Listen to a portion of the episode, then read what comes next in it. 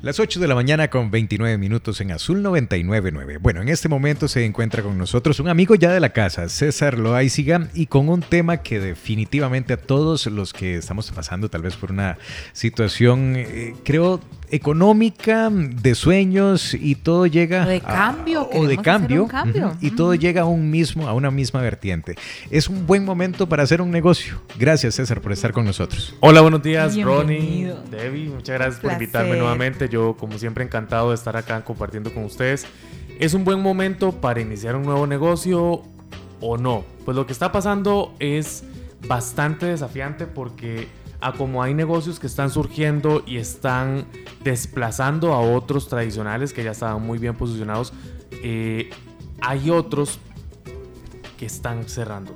Entonces puede ser, puede ser que yo estoy iniciando mi negocio y es muy diferenciador, puede ser que yo haga lo mismo que vos, pero yo llego con una mejor oferta de valor y te robo el mercado. Que no necesariamente una oferta de valor es um, pesetearme o bajar el precio. No, no, no. La oferta de valor está ligada y sujeta donde, eh, la oferta, ¿dónde, ¿dónde crea uno una oferta de valor? No crea una oferta de valor cuando uno entiende qué es lo que el cliente necesita que yo le puedo dar con mis servicios.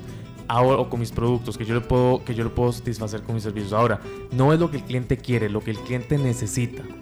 A ver, si yo te contrato para que seas maestro de ceremonias o yo, o yo contrato eh, a Debbie para que lleve los postres a una, a una fiesta, yo no estoy contratando ni los postres ni el maestro de ceremonias.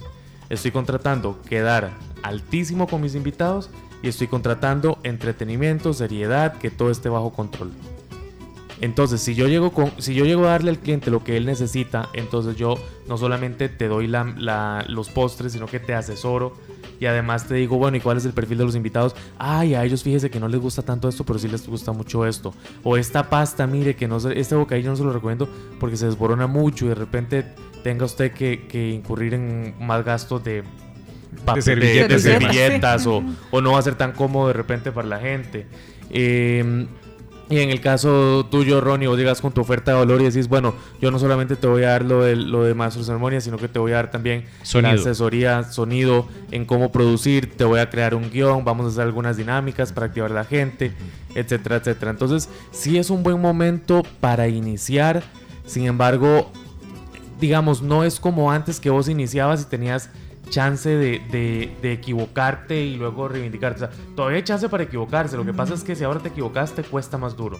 Te castiga más duro el mercado. ¿Por qué? Me desplaza. Porque hay muchas ofertas. Hay muchas ofertas, entonces lo que están viviendo hoy empresas es, eh, son muchas cosas. Ahorita hay empresas que están utilizando eh, tanto prácticas de competencia leal como de competencia desleal. Entonces, por ejemplo, en el sector ferretero, en el sector agro, resulta que este lápiz es para agricultura y yo lo doy eh, tasado de impuestos, pero hay otro competidor que dice que como es para agricultura, entonces va exento, porque los productos para el agro van exentos. Entonces ahí hay esa competencia entre uno y otro que fácil, fácilmente pudieran desplazarte si vos no tenés una, una mm, malicia tal vez. No, una relación, un vínculo emocional fuerte con el cliente. ¿Por qué? Porque sucede. Cuando uno tiene, establece un vínculo emocional con el cliente fuerte, el cliente no te cambia por precio porque él valora otras cosas de vos por encima del precio. La, la seguridad, el abastecimiento, eh, la garantía, el respaldo, el servicio, cómo reaccionás cuando las cosas no salen bien, que si sos flexible, si por alguna razón me atrasé con las formas de pago, etcétera, etcétera. Entonces, el cliente valora otras cosas por encima del precio. El cliente que valora precio es un cliente que no va a estar por siempre. O sea, si vos ganaste una cuenta por precio, asegúrate de ganarte el corazón del cliente porque si no, tarde o temprano te va a cambiar por precio por otro distribuidor. Entonces, si hay alguien que está pensando en iniciar su propio negocio en estos momentos y dice, bueno, pero es que, ¿qué carajos voy a inventar si ya todo está inventado? Si hay tantos competidores allá afuera, si hay muchas opciones allá afuera. Sí, efectivamente no hay que inventar el agua tibia. Lo que sí hay que hacer es preguntarse, ¿quiénes son los mejores que ya están haciendo lo que yo quiero hacer en el mercado? Y que yo puedo modelar, no copiar ni imitar, modelar, tomarlo como referencia, como base y mejorarlo. Okay, Entonces, no hay, que, no hay que inventar el agua tibia. Ustedes tienen que encontrar quienes ya lo están haciendo actualmente en el mercado, encontrar cuáles son los puntos débiles, mejorarlo y salir con una oferta de valor. Y entonces después preguntarse, ¿a quién le venden ellos? Con eso puedo iniciar entonces mi negocio. ¿Quién es el público meta de ellos? Importante, puedo iniciar. Eh, importante saber entonces qué doy y hacia quién va dirigido el producto. ¿Qué doy? hacia quién va dirigido el producto y si lo que yo estoy dando es lo que el público meta necesita. ¿Y, cuál es mi competencia también? Que lo dijiste. Exactamente. Ok, vamos a hacer una pausa. César Loay siga con nosotros. 87440-999, el número de WhatsApp.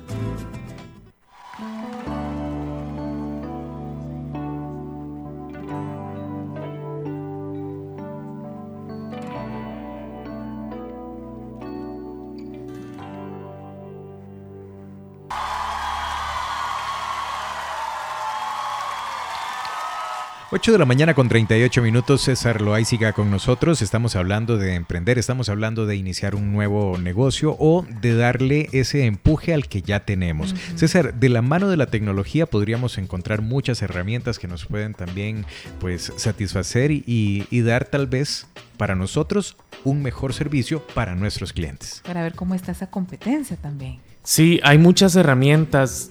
Por ejemplo, ¿qué, le recomiendo yo a alguien que está pensando en, montarse su propio negocio? Hagan una lista de los 10 competidores, 10 principales competidores, directos e indirectos.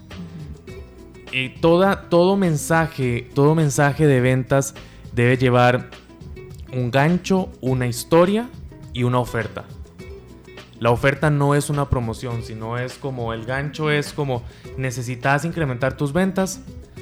La historia sería como después de estudiar más de tantos sistemas de ventas y de trabajar durante más de 5 años en 10 países, he creado un sistema de entrenamiento en ventas que le permite a las personas incrementar su efectividad por encima del 60% en menos de 30 días. La oferta.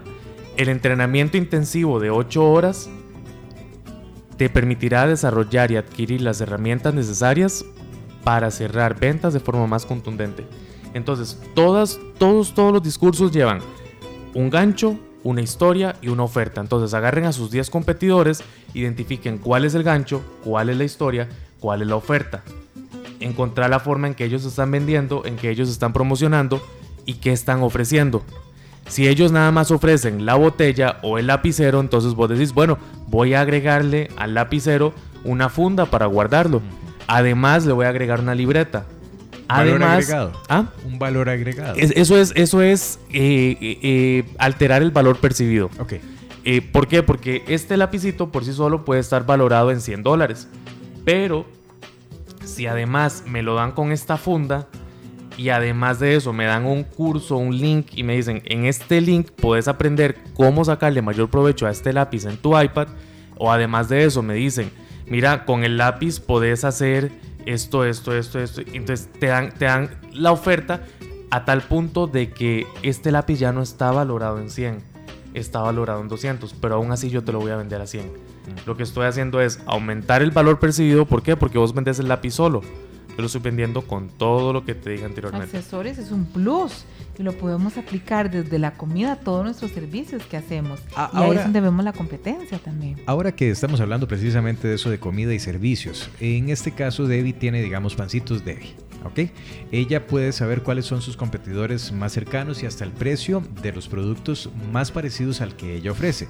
Pero en algo como, digamos, el maestro de ceremonias, ¿cómo hago yo para saber cuánto cobra otro maestro de ceremonias? ¿Cómo hago yo para saber cuáles son los, eh, los pluses, como decía Debbie, que está ofreciendo otro que hace el mismo trabajo que yo? Hay muchas formas, hay muchas formas, desde la más sencilla, que es hacerte pasar por un cliente incógnito.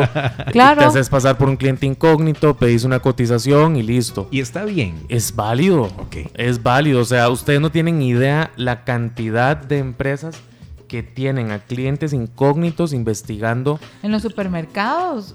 No, y no, no solo eso, en, en, B2B, en servicios, cotizando los servicios de la competencia, los mismos que ellos ofrecen, evaluando las propuestas, cómo envía propuestas del otro, qué le hace falta a esa propuesta, evaluando las formas de pago, las facilidades. Todo eso entra en juego. Entonces, ¿es válido? Sí, es válido. ¿Es una competencia ética? Sí, es una competencia ética porque es información pública. No, o sea, antiético sería que vos contrates que esto sucede. Que yo te contrate a vos, Ronnie, te diga necesito que vayas a aplicar para trabajar en aquella empresa. Que te metas a esa empresa, saques toda la información y me la traigas. Eso es antiético. ¿Y lo hacen? Sí, lo hacen. Esto pasa. Y, eso es hasta un problema legal, ¿verdad? Es, grandísimo. Es, es, un, qué, es interesante es lo que estás diciendo, que yo me pueda sentar a ver con los míos en el negocio, esas son las propuestas, cuánto tiempo después respondieron, me atendieron, tuvo modo esa persona para mi inquietud, qué montón de cosas puedo poner yo en mi mesa a la hora de, poder ir a vender. Exacto. Entonces, por ejemplo, vos analizas a tus competidores y vos decís, bueno, esta gente me contestó en cinco horas. Entonces yo digo, yo tengo que contestar por lo menos la respuesta inicial en 30 minutos. O este me dejó en visto y mm. nunca me respondió. 30 minutos, una hora. Si aquel contesta 5 horas, 30 minutos o una hora. Si este me envía la cotización así en un Word o en un documento de PDF todo sin gracia, yo voy a hacer unas hojas membretadas bien bonitas y voy a presentar el producto, eh, la propuesta bien bonito. Si aquel llegó y me envió un mensaje como adjunto a la cotización, yo le voy a decir, estimada Debbie, agradecemos enormemente por tu confianza depositada en en, en Debbie's. En pancitos, Debbie. En pancitos Debbie. Para eh, llevar los bocadillos a tu fiesta. Eh, hemos trabajado para tantas y tantas empresas y la verdad que cada pancito que hacemos lo preparamos con amor. Por eso sabemos que vamos a acceder a tus expectativas. Ah, ahí lo estás pluralizando por alguna razón, aunque solamente sea Debbie la que haga el pancito, lo empaque y lo lleve. Es que cuando yo digo vamos, me estoy involucrando a mí, mi equipo y al cliente. Ok, ah, ok. Porque, ah. porque ya, lo, ya yo estoy deduciendo de que él es parte de mi equipo, eh, o que yo soy parte de su equipo. Entonces una de las técnicas de ventas es hable en plural. Cuando ya usted se ganó la confianza o entró en zona de confianza del cliente, usted habla en plural. Si usted no se, ha ganado, no se ha ganado la confianza del cliente por la naturaleza del proceso de ventas, que es muy rápido, que te lo topaste en el tren o en el bus o en el ascensor o en la oficina, entonces hablas en plural desde el inicio. ¿Por qué? Porque si no te has ganado la confianza, tenés que inducir la confianza, pero de forma respetuosa. Mira que hay un comentario muy interesante aquí, chicos, hablando precisamente de cómo iniciar un negocio.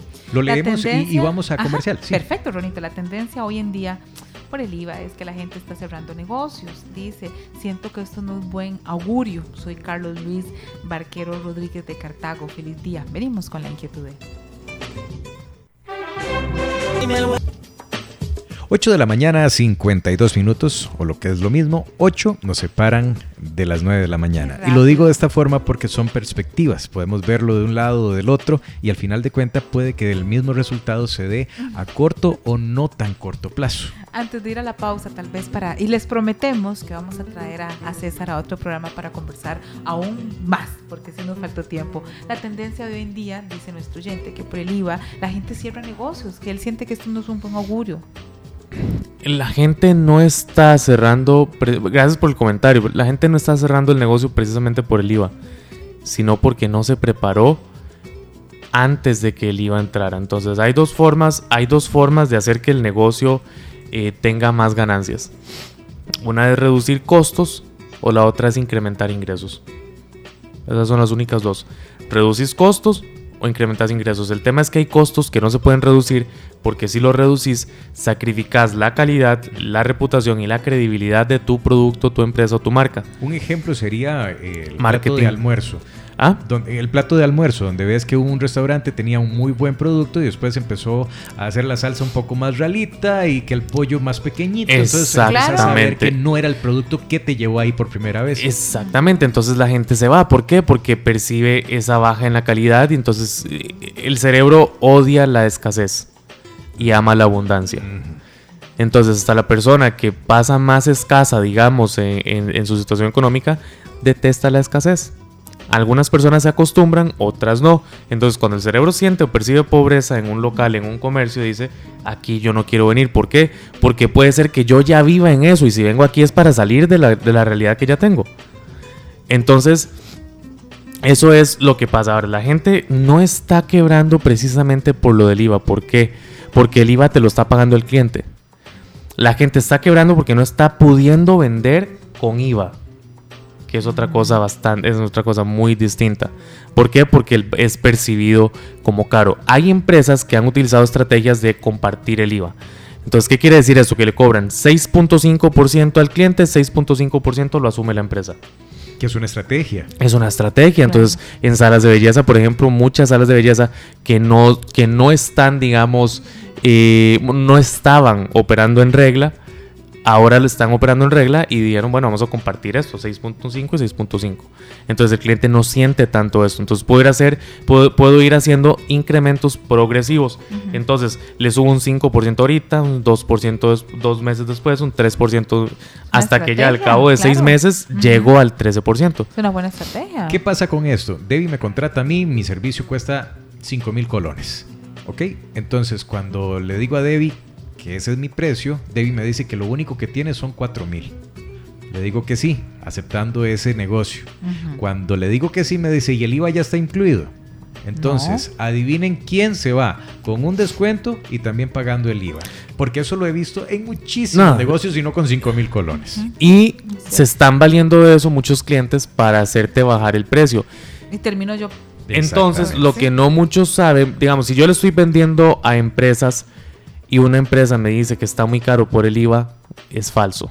¿Por qué? Porque el IVA también puede ser utilizado como crédito fiscal. Lo poquito que sé de, de- de esta parte de- de- del IVA puede ser utilizado como un crédito fiscal. Entonces, que vos, eh, de lo que te toca pagar de IVA, como ya pagaste IVA acá, entonces matas, matas cuentas. Entonces, em, en resumen, para lanzar un producto nuevo al mercado, investiguen a sus competidores, la forma en que hablan, la forma en que eh, eh, tienen su línea gráfica, su estilo de comunicación. Investiguen a quién le venden, a qué tipo de clientes le llegan y monten ustedes alguna versión mejorada de eso.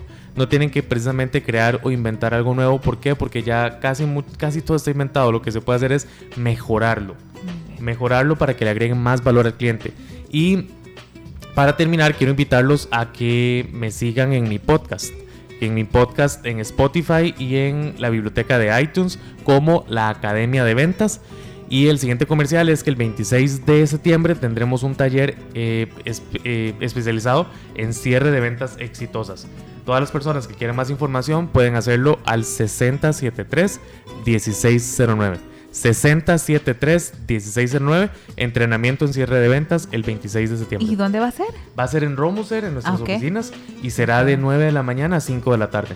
Perfecto, el 26, di, ya, ya casi, vamos Ya tan casi. rápido. Y nuevamente el número 60. 73-1609. César, qué gusto César, que compartieras con nosotros tanto conocimiento y yo sé que nuestros oyentes también lo disfrutaron Sí, mucho. aprendimos muchísimo mucho. gusto Y a la te orden esperamos y- en otro programa, por favor. Espero estar de vuelta muy Sí, pronto. por favor. Nos vamos nosotros. Que la pasen re bien mañana a las 6 de la mañana, otro rico desayuno azul. Usted va para reunión, ¿verdad? Usted también. Esperamos